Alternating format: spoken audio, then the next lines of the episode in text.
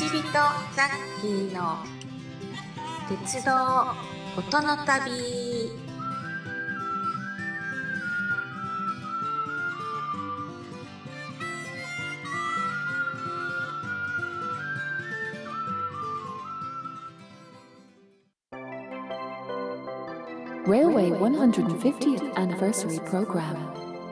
鉄道150年記念番組っていったもんだから、まあ、最初の頃はこう前半見てる時は、まあ、そういう収める仕事をねやってる人が、まあ、いてそれであこれで関東は救われるんだとかね思ってたんだけどねその後からちょっとねそっちに行くかみたいなね行ってほしくないなっていうところもあって行っちゃったなと思った。ねまあ、だから、あのね、中央構造構造線のね、上に結構いろんな、こう、そういう重要な神社がたくさんあるんですよね。だから、昔の方は、そこがそういうとっても、あの、危険というか、重要なポイントで、まあ、ゼロポイントって言われてるんですけど、そこにわざわざ、あの、人口の意味も込めて神社を建てていったのかなっていう気もするし、たまたまだったのかなっていうのもあるんですけど、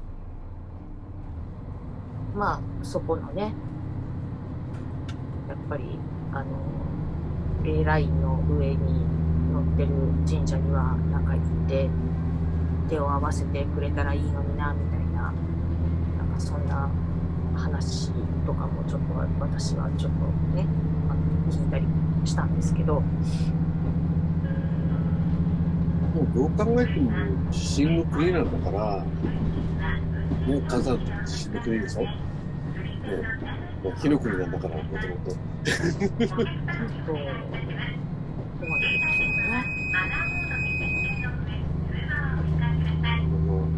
非常に不安定な一番の上にいるよね、ね、だから、どう、どう、私もあんまりもう全然、なんかそういうこう地学のこととかも全然わかりませんけど、だけど、結局なんか学校の勉強で分野が分かれてるけど、やっぱり歴史とかも結局同じ話になってくるじゃないですか。ね。日本史とかいろんなもの。結局なんか地球と同じ話になってくるっていう、なんか面白いなって、今になって面白いなとは思うんですけど。うん、全部が何らかの形で関連してんだもんね。そうですね。だからこの前ね、偶然に YouTube に見てて、まあ、ちょっと多分何年か前の作品だと思うんですけど、知ったのが、ちょうど同じところに、あの、水銀が埋まってたらしくて。水銀？はい。水銀。で、その水銀を追い求めて空海が旅をして、で高野山のあるあの山のところは特に水銀がたくさんあってで最後そこに行き着いて高野山にあのホテルがいたんじゃないかという説があるらしいんです。で確かに本当にそのあのレーライン上のとこら辺をすごく空海は旅をした記録が残っていて四国以外にもいっぱいあってで、ただ、ちょっと諸説違うんですけど、その水銀をと、まあ、掘り起こして、あの、や、まあ、生計を、あの、立てていた、あの、大和民がいたんですよね、当時ね。で、そういう人たちと仲良くすることによって、空海は水銀を手に入れてきて、で、その水銀のために、高野山にお寺を建てたらしいんです。その水銀のためのお寺を。で全国にも建てたはずなのに全国のそのお寺はあの入神社ってえっ、と丹丹ってわかりますかね？誕生鶴の丹と生きるで、うん入って入神社っていうのが全国にあるんですけどそれは水銀をあのの神様を祀ってるはずなんですけどそうでもなくなってきてそこがいつの間にか、まあ、ゆ龍神様に変わってたりとかっていう形で、まあ、過去にそれですごく水銀であのみんなは日本人はそれで生きてきたのに、まあ、だんだん文明とともに水銀がそこまで必要ではなくなったのか今聞かないじゃないですか。でもね、今、入神社、関東地方でも相当あって、うちの近所にめちゃくちゃあるわ。だけど、あのねこう、やって金龍神さんを祀ってるところの方が多いみたいなんです。建てた当時は水銀の神様として建ててるんですけど、だって、ううちの地元地元のところにほとんど、関東地方、うちの地元から多分10キロ圏内に8個か9個あるよ。そうなんですか？うん。へえなんだろう。すごいな。まあ、群馬県と埼玉県なんだけど、一つだけ外れてるのは千葉県だね。あと、北陸、東東海で二つしかなくて、うん。近畿で1、2、3、4、5、6、7、8、9、10、11、14個。中国地方はなくて、四国なくて、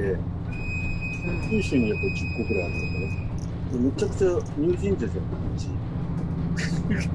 だから、あのー熊本で取れたじゃないですか。水俣病とかうん。原因は水銀じゃないですか。そっかそっか。え、ってことは、うちの近く水銀の産地なのもしかするどうかなそうなんじゃないですかね。たくさんあったんだったら、多分間違いなくそうだと思います。知らなかった。いや、なんか、深いね。そうなん、そうなんですよ。だからそれもまた、あ、熊本なんだ、みたいなね、感じがあるわけですよ。本当ね、阿蘇入神社。う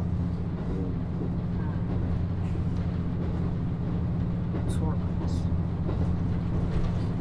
だから熊本ってすごいとこなんやなと思ってね。あの、加藤清正がいたとこなんですかね。私はあんまり詳しくないんですけど。で、それが、なんか、池の水を溜めていて、なんか、それがとても大切な池なのに、加藤清正は、その池を一つ埋めてしまったらしいんですよ。で、そして自分が建てた熊本城の周りにお堀を、の、で、水を作るじゃないですか。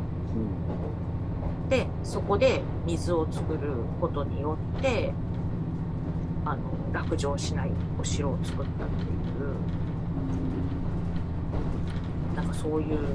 のも、なんか最近 YouTube でそういうのばっかりね、なんか宇宙が、地球が昔なんかぶつかって、二つ惑星がぶつかってどうのこうのっていうのを見たりとかね、なんか歴史でね、誰かと誰かがどうのこうのと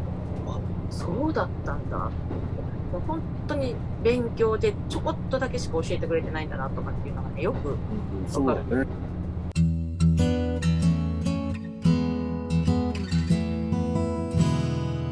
Let's start the journey of railways and sounds. 皆さんお楽しみいただけたでしょうか？こちびとザッキーの鉄道音の旅では一緒に鉄道や旅の話をしてくださるゲストを募集しております。お気軽にお声かけください。